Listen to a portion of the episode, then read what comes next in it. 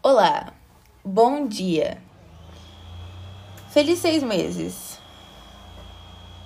Surpresa, sim, é um episódio de podcast. Mas é diferente porque eu vou ler para você. Eu, o título vai ser provavelmente surpresa, porque eu não vou falar, eu vou esperar você escutar. Pra você entender o que é. Eu vou ler o seu capítulo favorito de Hobbit para você. É o capítulo 4, que tá com aquela página dobrada. Esse capítulo vou ler pra você. São tipo umas 10 páginas, então vai demorar um pouquinho. Desculpa. Mas eu não pensei em nada melhor do que isso. É, provavelmente vou fazer outras coisas, mas eu não sei também. Eu te amo muito. Desculpa se eu errar alguma coisa. Eu vou tentar arrumar se eu não conseguir. É isso, né? Fazer o quê? Mas eu vou tentar. E eu espero que você goste. Se você não gostar, eu vou ficar muito triste. É, mas, enfim. É o capítulo 4.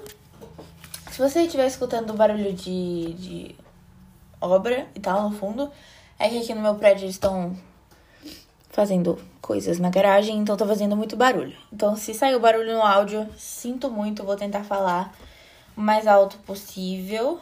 Não muito alto, mas é, vou falar um alto que você vai conseguir escutar.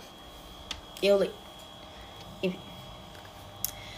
O nome do capítulo é Sobre Monte e Sob Monte. Havia muitas trilhas que levavam àquelas montanhas, e muitos passos que as atravessavam. Mas a maioria das trilhas era falha e enganosa, e não levava a lugar nenhum, ou a maus fins e a maioria dos passos estava infestado de coisas malignas e perigos terríveis. Os anões e o hobbit, ajudados pelos conselhos sábios de Elrond e pelo conhecimento e pela memória de Gandalf, tomaram a estrada certa, para o passo certo. Longos dias depois que tinham escalado o caminho para fora do vale e deixado a última casa hospitaleira milhas atrás, ainda estavam subindo, subindo e subindo. Era uma trilha dura e uma trilha perigosa, um caminho tortuoso e solitário e comprido. Agora podiam olhar para trás e ver as terras que tinham deixado, dispostas diante deles, bem lá embaixo. Longe, muito longe do oeste, onde as coisas pareciam azuladas e tênues. Bilbo sabia que ficava seu próprio país, cheio de coisas seguras e confortáveis, e sua pequena toca de hobbit. Ele estremeceu. Estava fazendo um frio amargo ali em cima e o vento passava sibilando pelas rochas. Pedras, além disso, às vezes vinham galopando pelas encostas da montanha, desprendidas pelo sol do meio-dia em cima da neve, e passavam no meio deles, o que era uma sorte, ou por cima de suas cabeças, o que era alarmante. Um pouco, né? As noites não tinham conforto e eram geladas, e eles não ousavam cantar nem falar muito alto, pois os ecos eram fantasmagóricos e o silêncio parecia não gostar de ser quebrado, exceto pelo barulho da água e pelos gemidos do vento e pelo estalar da pedra. O verão está continuando lá embaixo, pensou Bilbo. E estão preparando feno e fazendo piqueniques.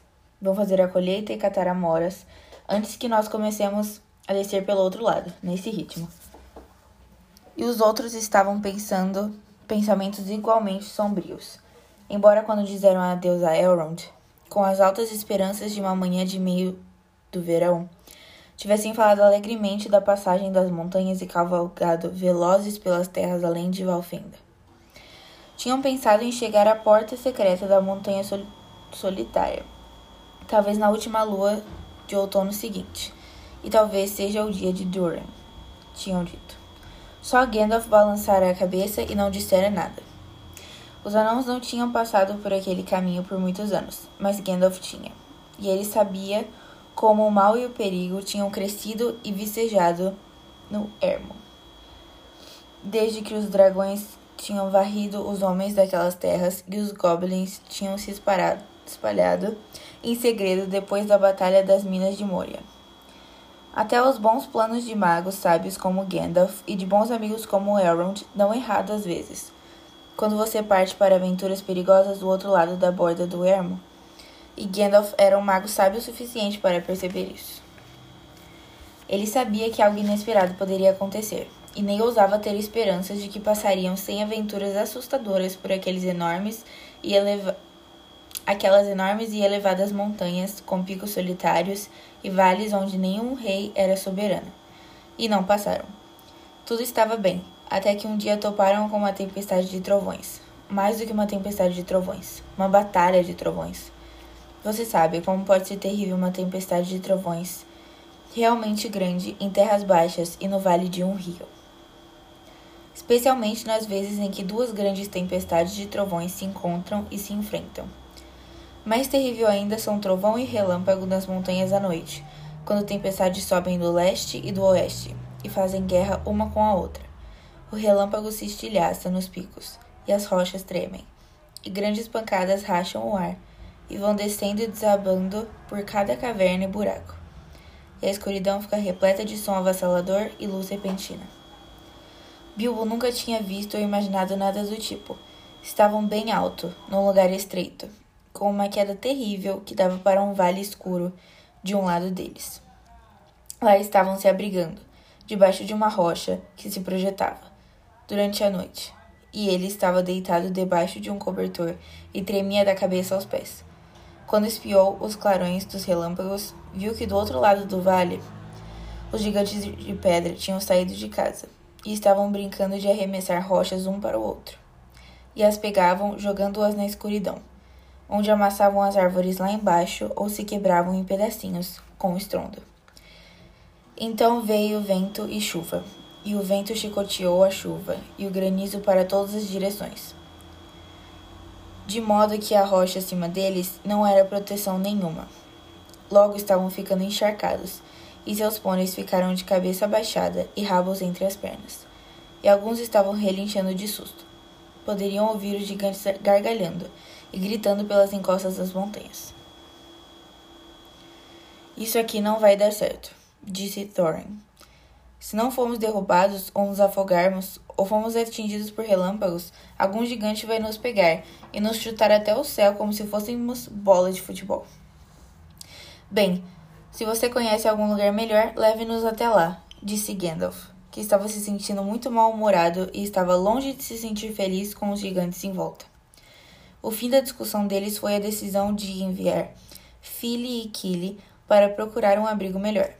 Eles tinham olhos muito aguçados, e sendo os mais jovens dos anões, por uma margem de 50 anos, geralmente ficavam com esse tipo de serviço, quando todo mundo percebia que era absolutamente inútil levar Bilbo.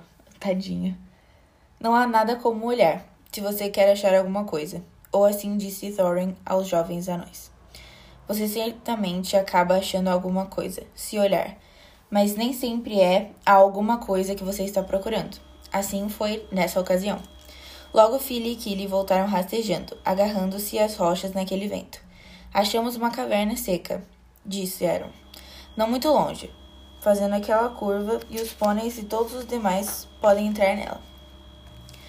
Vocês a exploraram cuidadosamente? disse o mago, que sabia que cavernas no alto da montanha raramente estão desocupadas.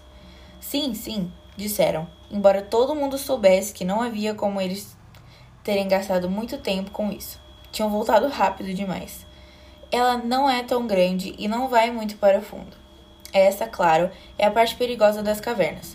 Você não sabe quão profundas elas são, às vezes, ou para onde uma passagem pode levar, ou o que está esperando por você lá dentro. Mas naquele momento as notícias de Philly Killy pareciam boas o suficiente. A esperança, né? Coitado. Assim, todos se levantaram e se prepararam para mudar de lugar. O vento estava uivando e o relâmpago ainda rugindo, e deu um trabalhão saírem dali junto com seus pôneis. Ainda assim, não era muito longe, e não demorou muito para que chegassem a uma grande rocha postada no caminho. Se você desse a volta nela, acharia um arco baixo na encosta da montanha. Só havia espaço para que os pôneis entrassem apertados, uma vez libertos de suas bagagens e celas quando passaram sobre o arco. Gostaram de ouvir o vento e a chuva do lado de fora, em vez de à volta deles, e se sentir protegidos dos gigantes e de suas rochas. Mas o mago não queria correr riscos. Acendeu seu cajado, tal como fez naquele dia na sala de jantar de Bilbo, que parecia ter sido tanto tempo atrás, caso você se lembre e à luz dele exploraram a caverna de ponta a ponta. Parecia ter um belo de um tamanho, mas não era grande nem misteriosa demais. Tinha um chão seco e alguns cantos confortáveis. Numa ponta havia espaço para os pôneis, e lá ficaram eles, um bocado felizes com a mudança, soltando vapor e mastigando em seus bornais.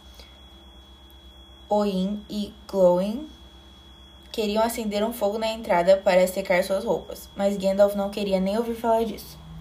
Então espalharam suas roupas molhadas no chão e pegaram outras secas de suas trouxas. Depois arrumaram suas cobertas de um jeito confortável, aprumaram seus cachimbos e começaram a soprar anéis de fumaça, aos quais Gandalf dava cores diferentes e fazia dançar no alto da caverna para diverti-los. Conversaram e conversaram, e se esqueceram da tempestade, e discutiram o que cada um faria com a sua porção do tesouro, quando obtivessem o que naquele momento não parecia tão impossível. E assim foram dormindo um a um. E essa foi a última vez que os usaram os pôneis os pacotes, as bagagens, as ferramentas e a parafernália que tinham trazido consigo. Naquela noite acabou valendo a pena terem trazido o pequeno Bilbo com eles, afinal de contas. Pois, por algum motivo, ele não conseguiu ir dormir por um bom tempo. E quando acabou dormindo, teve sonhos muito ruins.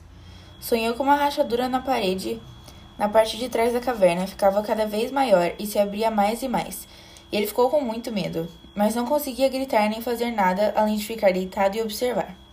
Então sonhou que o chão da caverna estava se abrindo e que ele estava escorregando, começando a cair para baixo, para baixo, sabe-se lá para onde. Com isso, ele acordou com um susto horrível e descobriu que parte de seu sonho era verdade. Uma rachadura tinha se aberto na parte de trás da caverna e já havia uma passagem bem larga. Só teve tempo de ver a cauda do último dos pôneis desaparecendo dentro dela. É claro que deu um berro muito alto, um berro tão alto quanto o hobbit consegue dar, o qual é surpreendentemente, surpreendentemente isso, forte para o tamanho deles. Deixa eu ver, pera.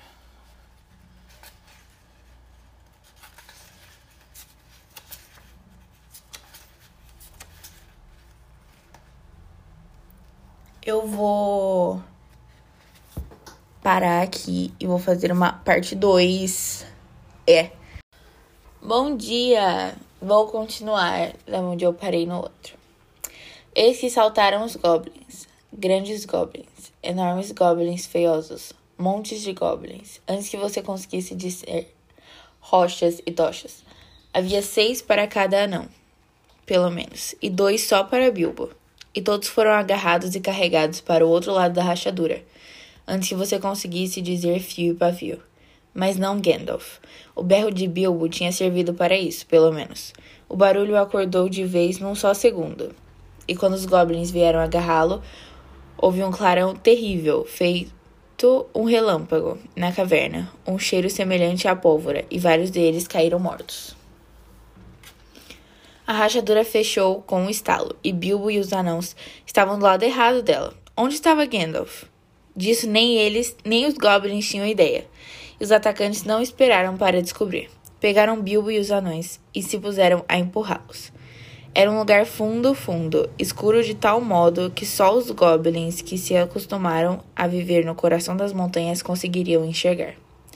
As passagens ali eram encruzilhadas, enroladas em todas as direções, mas os goblins conheciam o caminho tão bem que quanto você conhece o que vai até a agência dos Correios mais próxima. Eu não sei onde fica a agência mais próxima aqui. Enfim. E o caminho descia e descia, e era o mais horrivelmente abafado possível. Os goblins foram muito, muito grossos, nossa, sério, rudes, e beliscavam suas vítimas sem misericórdia, e gargalhavam, e riam com suas horríveis vozes pedregosas e Bilbo estava ainda mais infeliz do que quando o Troll o tinha pegado pelos dedos dos pés. Desejou de novo e de novo estar em sua gostosa e iluminada toca de hobbit. Não pela última vez. Coitado desse Bilbo, né? Puta merda. Então surgiu um, um bruxuleio de luz vermelha diante deles. Os goblins começaram a cantar, ou grasnar, marcando o ritmo com a batida de seus pés chatos na pedra e chacoalhando seus prisioneiros também. Aquilo soava verdadeiramente aterrorizante. Os muros ecoavam com o bate-late e com o tromba-romba. E com o riso feioso do ho-ho, rapazes, deles. O sentido geral da canção estava claro até demais, pois os goblins tinham pegado chicotes e batido neles com um óleo açoite, fazendo-os correr tão rápido quanto conseguiram na frente. E já estavam arrancando muitos berros de mais de um dos anões quando entraram tropeçando numa grande caverna. Estava iluminada por um grande fogo vermelho bem no meio e por tochas ao longo das paredes, e estava cheia de goblins. Todos eles riram, bateram os pés e aplaudiram quando os anões, com o pobrezinho do Bilbo atrás deles sendo mais próximo dos chicotes, entraram correndo, enquanto os condutores goblins gritavam e estralavam seus chicotes.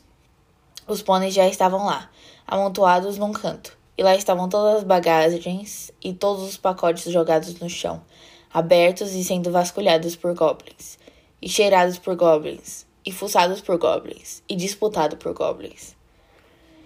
Temo que essa tenha sido a última vez que viram aqueles excelentes pôneizinhos. Ai, tadinhos! Entre os quais um cavalinho branco, robusto e alegre que Elrond tinha emprestado a Gandalf, já que seu cavalo não era adequado para os passos das montanhas pois goblins comem cavalos e pôneis e jumentos, e outras coisas muito mais desagradáveis, e estão sempre com fome. Naquele momento, entretanto, os prisioneiros estavam pensando apenas em si mesmos. Os goblins algemaram as mãos deles atrás das costas e os acorrentaram todos numa fila e os arrastaram até o outro lado da caverna, com o pequeno Bilbo sendo puxado no fim da corrente.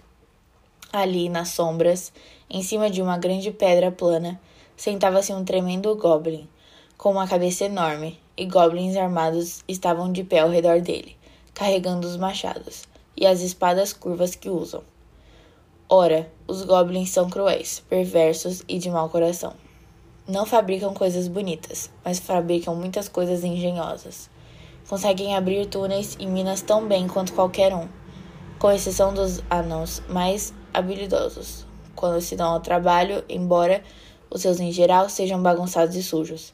Martelos, machados, espadas, adagas, picaretas, tenazes e também instrumentos de tortura eles sabem fazer muito bem. Ou forçam outras pessoas a fazer segundo suas ordens, prisioneiros e escravos que têm de trabalhar até morrer por falta de ar e luz.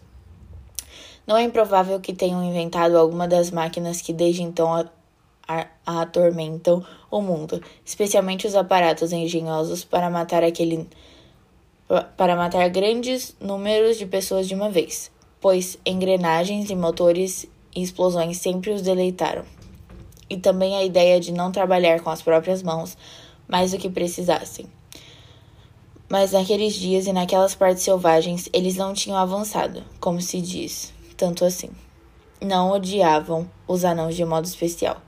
Não mais do que odiavam todo mundo e todas as coisas. E particularmente a gente ordeira e próspera.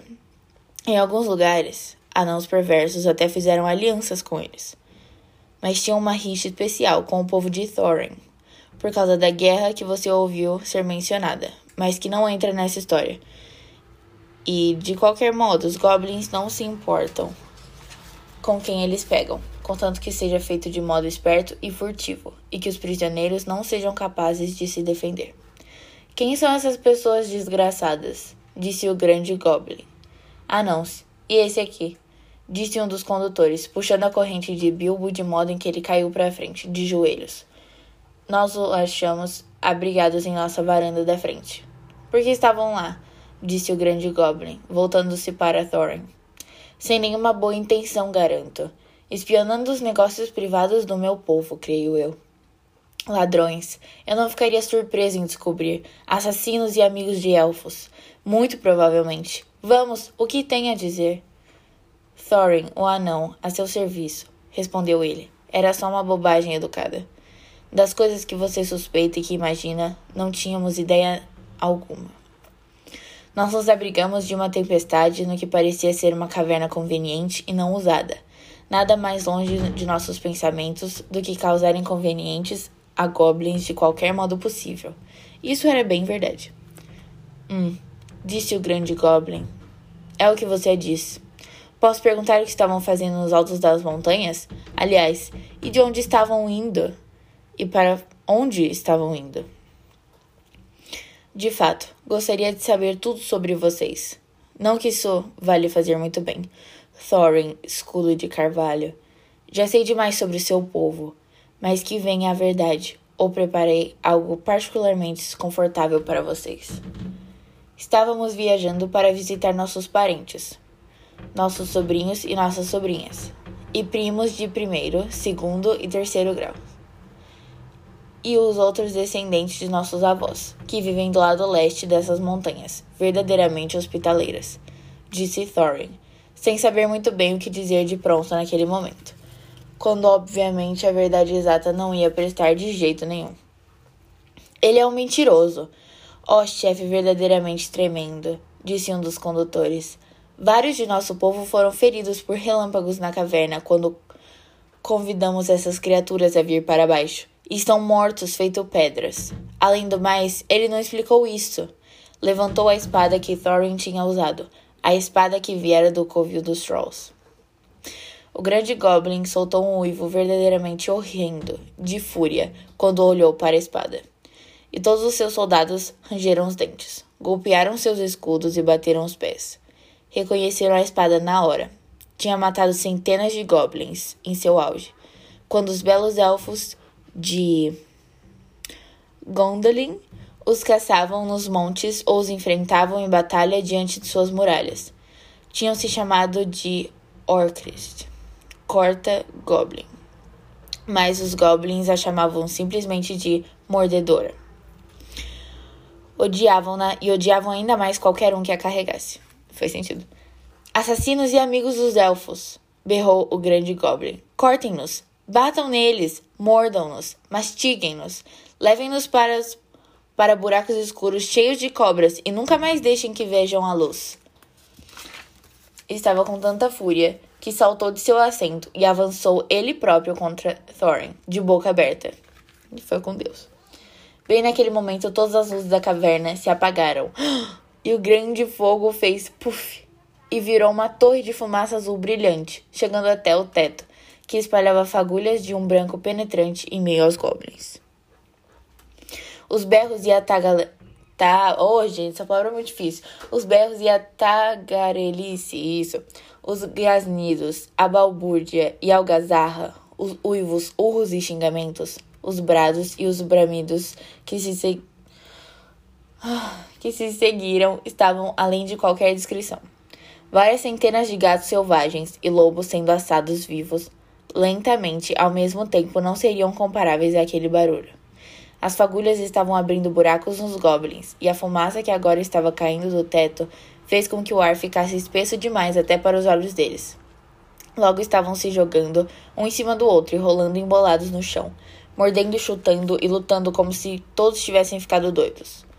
De repente, uma espada brilhou com luz própria. Bilbo a viu atravessar o corpo do grande goblin enquanto ele estava de pé, todo confuso em meio à sua fúria.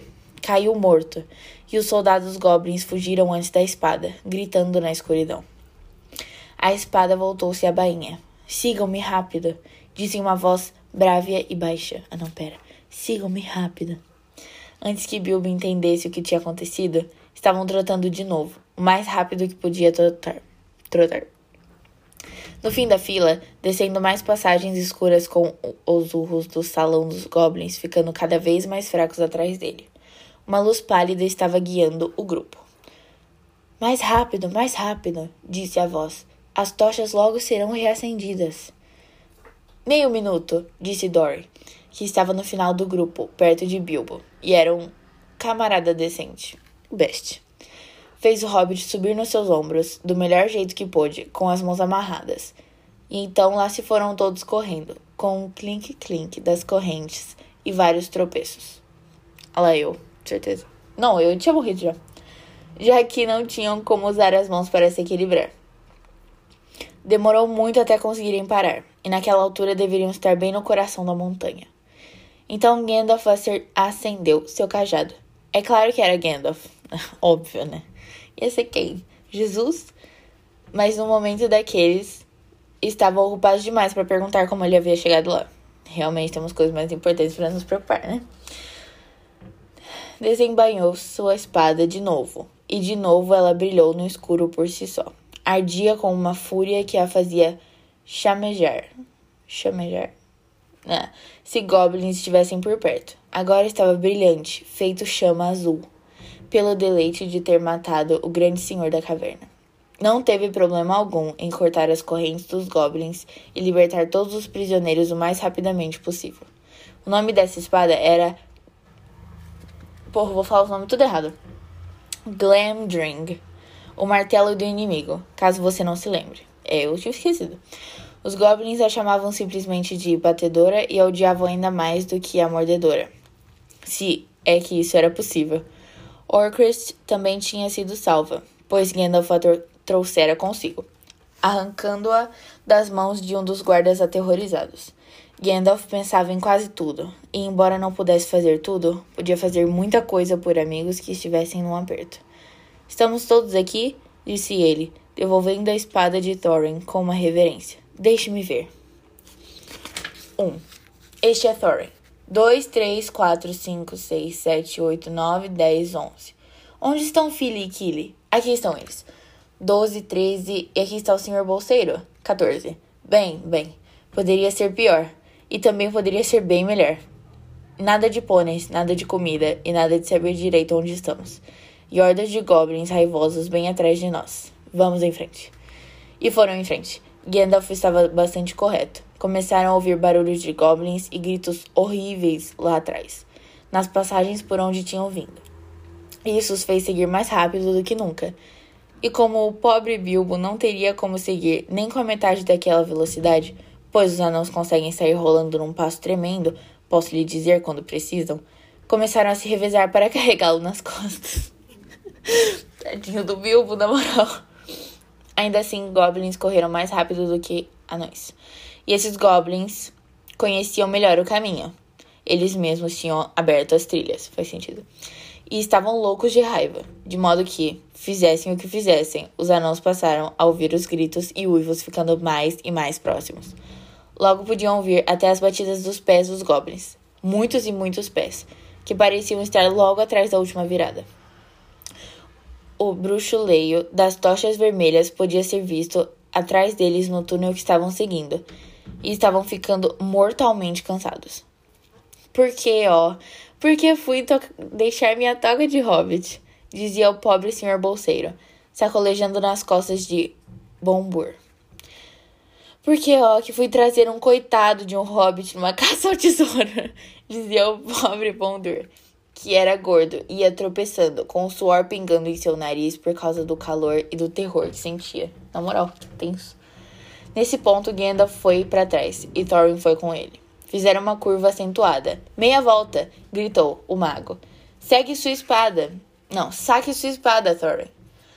Não havia mais nada a ser feito, e os goblins não gostaram nada daquilo. Vieram zanzando pela curva, gritando a plenos pulmões encontraram corta-goblin e martelo do inimigo brilhando, frias e luzentes, bem na frente de seus olhos espantados. Os da frente derrubaram suas tochas e deram um berro antes de serem mortos. Os de trás berraram ainda mais e saltaram para trás, derrubando aqueles que estavam correndo às costas deles. Mordedora e batedora guincharam. E logo todos estavam em confusão e a maioria estava se arrastando de volta pelo caminho de onde tinha vindo. Demorou um bocado de tempo antes que qualquer um deles ousasse fazer aquela curva. A essa altura, os anões tinham seguido em frente, andando uma distância muito, muito longa nos túneis escuros no reino dos goblins. Quando os goblins descobriram isso, apagaram suas tochas, colocaram calçados leves e separaram seus corredores mais rápidos, com os ouvidos e olhos mais aguçados. Estes saíram correndo na frente, tão velozes quanto doninhas no escuro, e fazendo quase tão pouco barulho quanto morcegos. Foi por isso que nem Bilbo, nem os anões, nem mesmo Gandalf os ouviram chegando. Nem os viram, mas o grupo foi visto pelos goblins que corriam silenciosamente atrás deles, pois Gandalf fizera com que seu cajado emitisse uma luz fraca para poder ajudar os anões a seguir em frente.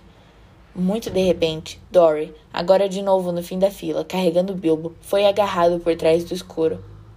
Deu um grito e caiu, e o hobbit saiu rolando de seus ombros pelo negrume. Bateu a cabeça na rocha dura e não se lembrou de mais nada. Fim. Acabou o capítulo. É, eu espero que você tenha gostado. Não é nada demais. Mas sei que você gosta muito de Hobbit, então. Então eu pensei em fazer isso. E já que você falou que gosta das historinhas. Eu espero que você tenha gostado. E é isso, eu te amo muito. Beijo, tchau!